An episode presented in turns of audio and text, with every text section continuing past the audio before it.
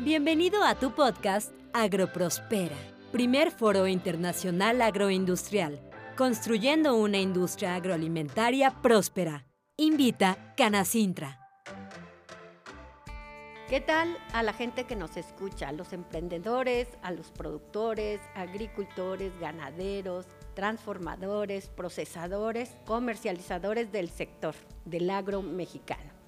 Es un gusto poder estar hoy aquí en el estudio del Foro Internacional Agroindustrial 2022 que se llevará a cabo el 18 y 19 de enero en un formato híbrido. Como les decía, tenemos que traer gente que le aporte, que le apueste al agro.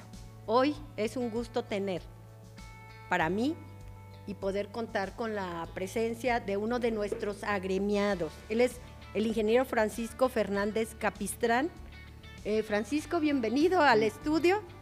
Él es eh, socio fundador de Innovación, Desarrollo e Integración de Negocios. Lo invitamos aquí porque hay un tema que preocupa. Y decíamos, en uno de los podcasts anteriores que la materia prima del sector es la tierra, es el, es el mundo, es el, es el campo.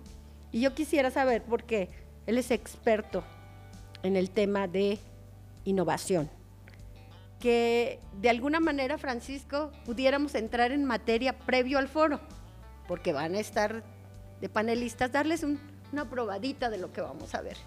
Y de entrada, preguntarte cuál es la situación actual de nuestro planeta, de nuestra tierra, de, nuestra, de nuestro campo. Pues primero que nada, muchas gracias por la invitación y, y también por el contagio de este entusiasmo por el FIA. Y con gusto aportaremos lo que podamos, eh, no solo a la problemática, sino a las soluciones que estamos proponiendo y que están proponiendo a través de este foro. Pues el, el, problema de la tierra y del agro es harto complejo. Por una parte tenemos el compromiso de generar alimentos para una población creciente y ese es un tema preocupante de por sí. La población sigue creciendo y nuestra tierra sigue siendo del mismo tamaño que ha sido durante muchos años. ¿Cómo le sacamos provecho? ¿Cómo aprovechamos todos los recursos que tenemos con las condiciones a las que nos enfrentamos ahora? Condiciones como el cambio climático, que nos cambian patrones de lluvia, que nos cambian toda esa costumbre que tenían nuestros agricultores de casi casi adivinar las lluvias nos cambian esas condiciones y tenemos que adecuarnos a esas condiciones. Eh, por otra parte, pues la extensión territorial que tenemos para el agro sigue siendo la misma y uno de los grandes retos es cómo crecen. Y la única, o parece ser la más sensata de las opciones, es lo que llaman varios expertos el crecimiento vertical. Es decir, vamos a producir más en la tierra que tenemos. Me gustaría preguntarte algo. Dime. Está, maravilloso. Yo quisiera saber si existen políticas públicas preocupadas, porque en la última década, quienes estamos inmersos en el sector, este, escuchamos el tema del cambio climático, el tema de la necesidad de la soberanía alimentaria, el tema del mejoramiento eh, genético de las plantaciones, de la agricultura, de la ganadería, pero yo no sé si existe hasta hoy un, un diagnóstico real de lo que le duele, de lo que le pasa al campo, de lo que le pasa al agro? Buena pregunta. A mí también me gustaría conocer si hay políticas públicas, sí, Eso es importante, ¿no? Porque durante los últimos años lo que hemos encontrado. Para ver para dónde vamos. Sí, lo que hemos encontrado es que parece que hay un retroceso en la calidad y cantidad de apoyos hacia los productores del campo.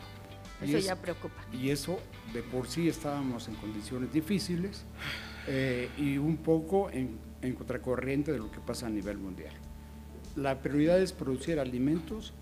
Eh, si somos soberanos o no en la producción de alimentos, sería maravilloso determinarlo, pero lo importante es tener la productividad, la eficiencia y la competitividad para abastecernos de alimentos, ya sea lo que se exporta, que se exporte y lo que se importa, que se importe. Pero lo que sí necesitamos es eh, orientar nuestro esfuerzo hacia cómo incentivamos esta producción en el campo con la condición que tenemos de difícil, difícil, difícil acceso a varias cosas. El recurso agua, que es preocupantísimo. Después de un año de sequía, de sequía extrema, de un estrés hídrico que pocas veces habíamos visto, y, la conclusión ha sido, esto se va a repetir en los años venideros, no es un evento único que ya pasó, ya llegaron las lluvias y ya la conciencia del agua se nos fue porque ya llegó la primera lluvia. Eso no es cierto, se va a volver a repetir. Claro. Eh, por otra parte, tenemos el tema del envejecimiento en el campo. Y no quiero decir que el campo envejezca, sino la su gente. La, la generación, así ya está, tenemos gente muy adulta. Tenemos gente muy adulta y esa convicción de los jóvenes de seguir trabajando en lo que trabajan sus papás, pues ya casi se va desvaneciendo por completo. Y un poco también convendría hacer una reivindicación del productor agrícola, porque a veces en este país el decirte campesino es el peor de los insultos, cuando debería ser al revés, es este, reivindicar esa imagen del productor agrícola. Así que nos quedan muchas tareas por hacer. Entre otras cosas, lo que nos queda por hacer es cómo incorporamos todas esas tecnologías que vienen a coadyuvar a hacer más eficiente la producción, más competitiva y que no hemos sido capaces de incorporar completamente.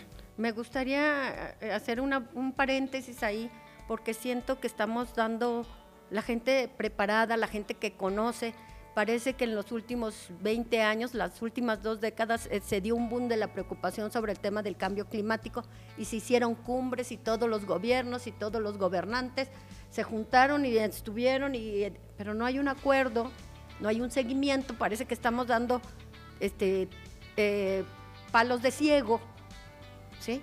Porque ¿hacia dónde van las universidades que preparan a los, a los, a los técnicos? ¿Hacia dónde van las instituciones que tienen el conocimiento, como los institutos de investigación, hacia dónde va la ciencia, la tecnología y la capacitación, porque eh, parece que ahorita estamos metidos en un gran problema. Efectivamente, estamos metidos en un gran problema. Pero, pero, pero, me gustaría que, que me dijeras exactamente qué es lo que tenemos que hacer, qué es lo que tenemos que hacer a partir de esta gran preocupación? Pues mira, hay dos cosas que tenemos que hacer. Una es darnos y, volvernos conscientes. Eh, Así es. Primero que hay que volver a aprender. Aprender a aprender temas nuevos en el campo, que son el uso de tecnologías diferentes y accesibles y de alto impacto. Eh, es por eso que precisamente estamos en... Pero es, el este tema, es un tema educativo es un tema de políticas de gobierno, es un tema de conciencias, o sea, no se le encuentra por dónde. Pues mira, primero, en primer lugar deberíamos estar conscientes de que tenemos un compromiso que se firmó, que son los acuerdos de París. Eso. Que todo el mundo hizo a un lado, cuando menos nos hicimos inconscientes de que habíamos firmado ese compromiso. Viene esta ronda eh, eh, que es para darle seguimiento, se me olvidó el nombre de, del lugar, seguramente ustedes lo conocen, y, hay una asistencia eh, enorme, un interés enorme por, por asistir a esta reunión de seguimiento de París para, para entender qué, qué se hace. En segundo lugar, estos compromisos que fijó las Naciones Unidas, estos objetivos, objetivos de, de, desarrollo sustentable. 2030, ¿no? Pues nos han pasado de noche. Exacto. Y, pocas empresas en México hemos estado eh, haciendo propios parte de esos objetivos de las Naciones Unidas. Esto es parte de lo que quisiéramos transmitir durante este foro. Tenemos que, visualizar esos objetivos de las Naciones Unidas como prioritarios, porque no es para el edificio de, Estados, de, las Naciones Unidas en Nueva York, es para nosotros mismos. Y sobre todo pensando en un desarrollo sustentable que sería parte de la definición es que le vamos a dejar a nuestra generación que sigue o a las demás generaciones. ¿Qué tenemos que hacer? Tenemos que seguir varios caminos y el que quisiéramos proponerles, entre otros muchos, es, independientemente de una reorientación de las eh, políticas públicas para incentivar estas instituciones que durante años han sido maravillosas para México en el tema de desarrollo y transferencia de tecnología, como son todas las que hay, quisiéramos proponerles el, que vieran nuevas tecnologías, el que adoptaran tecnologías de alto impacto, de, fácil implementación. Sí, sí, sí. Que pueden tener un eh, impacto muy significativo con un poco esfuerzo. Hay otras tecnologías que se están eh, aplicando en México eh, para optimizar los recursos que tenemos. Francisco, yo quiero felicitar a IDIN, la empresa, porque no es solo hacer conciencia, es luchar contra corriente. Cuando tú tienes innovaciones, tecnología, precisamente el FIA surge de esa preocupación que tenemos todos en el sector agroindustrial. La cartera empresarial, la cartera de consultores, hace tres años se suma, pues no teníamos, no tenía rumbo, pues, la cosa. La iniciativa privada dice, hagámonos, juntemos todas las canicas y vamos para a, a, redireccionar este, este asunto del campo. porque No es solo producir, hay que mejorar los parámetros productivos, hay que meter innovación, tecnología. Y la gente pensará que es agroindustria, es cara, son grandes inversiones. Es hacer conciencia, es hacer un cambio en, en el manejo básico de los sistemas de producción, con conocimiento como ustedes, los investigadores, como ustedes, los innovadores, pero es, algo que ha preocupado y que nos ha llevado a, formar el FIA, o sea, Foro Internacional Agroindustrial. Necesitamos hacer el foro obligado, la cita obligada, donde todo mundo entre en este embone, en este eslabón, en donde no es, no vamos a hacer un evento de productores, no vamos a hacer un evento empresarial, no, no vamos a hacer un evento de comercializadores, vamos a hacer toda la cadena, todo el vía crucis, toda la trayectoria, desde la tierra que le duele, que le falta. Desde los sistemas, la transformación, inducir en la tecnología que nos hace falta. Hablar, el foro es precisamente para que nos cuentes estas cosas. Y tu empresa tiene una importante trayectoria. Cuéntame de ella, ¿por qué? Porque sí tenemos consultores, pero no pero, pero hay gente este, de todo. ¿Sí me entiendes? O sea, para nosotros es importante esa experiencia y esa trayectoria que tiene tu empresa como empresa patrocinadora del Foro Internacional Agroindustrial y de ponentes de gran nivel. Eh, con todo gusto. Eh, en el agro tenemos muchos años, eh, más de 40 en diferentes sectores, agrícola, ganadero, acuícola, forestal y demás. Y nuestra empresa se ha preocupado desde hace más de 10 años por ofrecerle al productor alternativas tecnológicas que mejoran dos cosas. Una, el aprovechamiento de los recursos hídricos y en segundo lugar, el producir más con, menos. Menos extensión, ¿no? Menos extensión. Sí, ¿qué es lo que hacemos? Ofrecerle al productor eh, productos que puedan implementarse rápidamente en sus tierras y que van a tener un beneficio para cultivos de ciclo corto o cultivos que te requieren, como los perennes, más tiempo para que den frutos. Eh, ¿Qué hacemos? Ofrecerles eh, especialidades químicas. Cuando digo, si voy a decir la palabra polímeros, todo el mundo se va a asustar. A ver, el polímero, todo el mundo lo vive como un plástico. Sí, pero no todos los polímeros son plásticos.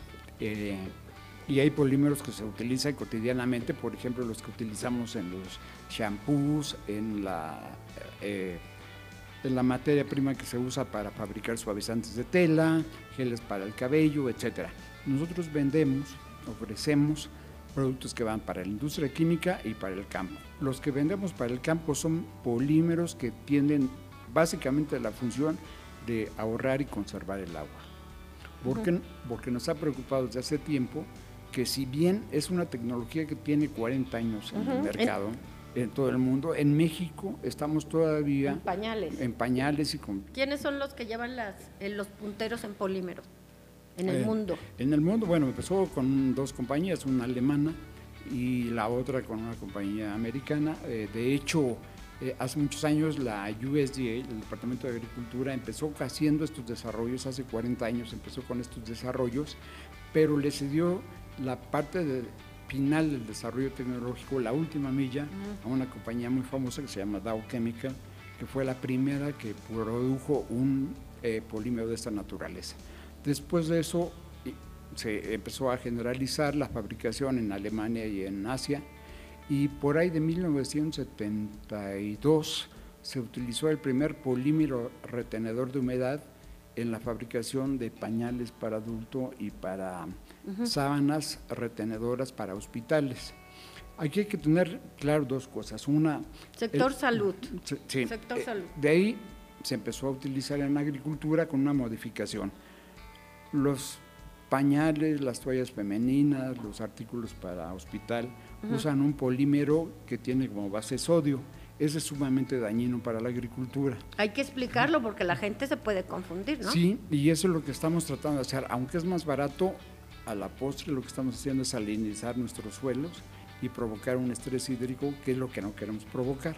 Por eso es que estamos capacitando gente, eh, no solamente a los productores, sino hemos tenido cursos, en, por ejemplo, con los Centros de Desarrollo Tecnológico de FIRA, en, eh, que acabamos de dar uno hace un par de meses, eh, dimos otro en otro centro de productores de viveros y, y, continuamente estamos motivando no solamente educar al productor o capacitar al productor, sino abrir los ojos para decir, no, no metas algo en tu tierra que te va a dañar. Ok, esos polímeros, ¿qué rentabilidad? ¿Cuál es el, resultado que tú obtienes eh, en porcentaje de, mejora, de rentabilidad? ¿Qué porcentaje al, utilizarlos eh, resulta? Es, variable dependiendo del cultivo, pero nuestra, nuestra promoción está más por el lado de si tú te ahorras el 40% del agua de riego, te ahorras en mano de obra, fertilizantes, energía eléctrica y, si tienes un beneficio que a veces el, el, beneficio incremental se paga por mucho con unos cuantos kilos que, se produzcan más. Entonces lo que no, tratamos es de cuantificar y eh, levantar una expectativa que no podamos cumplir con el productor. Hay que darle toda la, asesoría, digo, eh, el, estar cerca de ustedes no es solamente venderles el producto, sino también diagnosticar, acompañarlos, hacerles el acompañamiento, ¿no? Correcto. Porque si no, este, digo, te dan una cremita y te dicen, te pones aquí, allá, te, la untas todos los días. Pero si no te explican cómo, si no te cuidan, si no diagnostican cómo está tu... Es correcto, es correcto. Y, sobre todo que, que, se cumplan con las especificaciones que se dan con el producto para que tenga el máximo Me Gustaría me gustaría que nos dijeras a quienes nos escuchan, quienes nos ven, qué es lo que van a esperar de tu conferencia, de tu charla, a qué tipo de gente, quiénes las personas son, son estas eh, que, estás, que estás buscando, que se tienen que acercar, qué, qué características tienen estos emprendedores.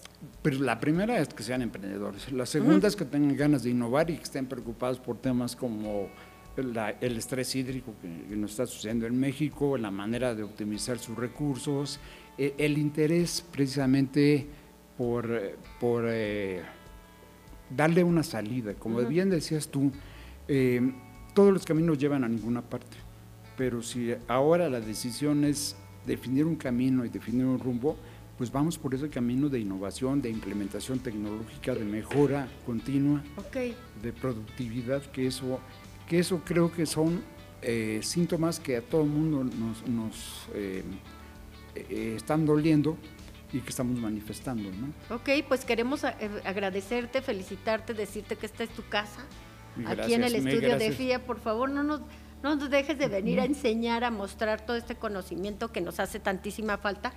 Decirle a la gente que nos ve, que nos escucha, que nos sigan en redes sociales, que nos sigan en el canal de YouTube, que nos que vengan con nosotros. Danos tu teléfono, por favor, y el nombre de tu empresa. Antes, antes de cerrar. La, empresa se llama, como bien decías, se llama IDIN, Innovación, Desarrollo e Integración de Negocios.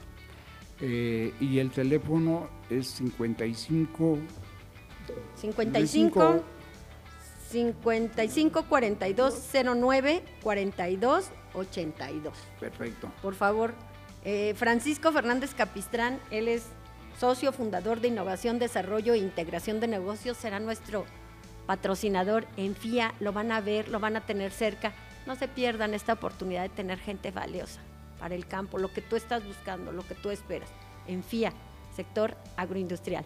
Muchísimas gracias, nos vemos pronto. Seguro que sí, mil gracias, mil gracias, ahí estaremos. Hasta pronto.